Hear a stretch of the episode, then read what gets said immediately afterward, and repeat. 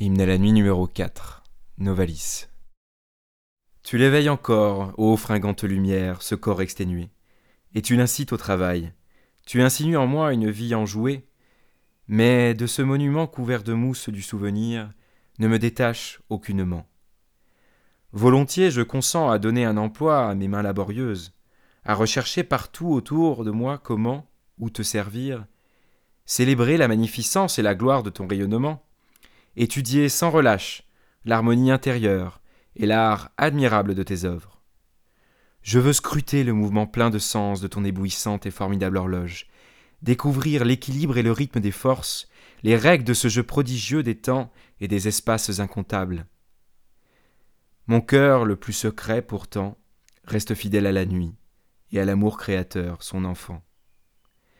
Es-tu capable de me montrer un cœur à jamais fidèle? Et ton soleil possède-t-il les yeux de l'amitié qui sache me connaître? Saisissent-elles tes étoiles, ma main tendue de désir? Me rendent-elles en retour la pression de tendresse et ta parole caressante? De ces couleurs l'as-tu paré, de ce contour léger, ou bien est-ce la nuit qui donne à tes atours un sens plus haut et mieux aimé? Quelle est la volupté? Quelles sont les délices offertes par ta vie qui balance les ravissements de la mort? Tout ne revêt-il pas, dans ce qui nous exalte, des couleurs de la nuit? C'est elle, maternelle, qui te porte, et tu lui dois ton entière splendeur. Tu te serais dissipé en toi-même, perdu dans l'espace sans fin, si tu n'avais pas été par elle contenu, enserré dans ses liens, pour devenir chaleur et faire, en flamboyant, naître le monde. En vérité, avant que tu fusses, j'étais. La mer, avec ceux de mon sang, m'a envoyé pour habiter ton monde et le sanctifier par l'amour, afin qu'il soit un éternel monument de contemplation, pour y semer d'impérissables fleurs. Elles ne sont point épanouies encore, ces divines pensées. Peu nombreuses encore sont les empreintes de notre révélation.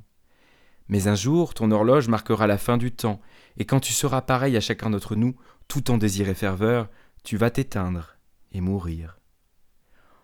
En moi, je la ressens, la fin de ton activité, céleste liberté, ô bienheureux retour. Je connais, aux souffrances sauvages, quel est ton éloignement de notre vraie patrie, ton opposition au glorieux ciel ancien. Ta fureur et ta rage sont vains. Impérissables dans le feu, debout, la croix se dresse, triomphal étendard de notre espèce. Par-delà je m'avance, et c'est chaque souffrance qui me sera un jour un aiguillon de volupté.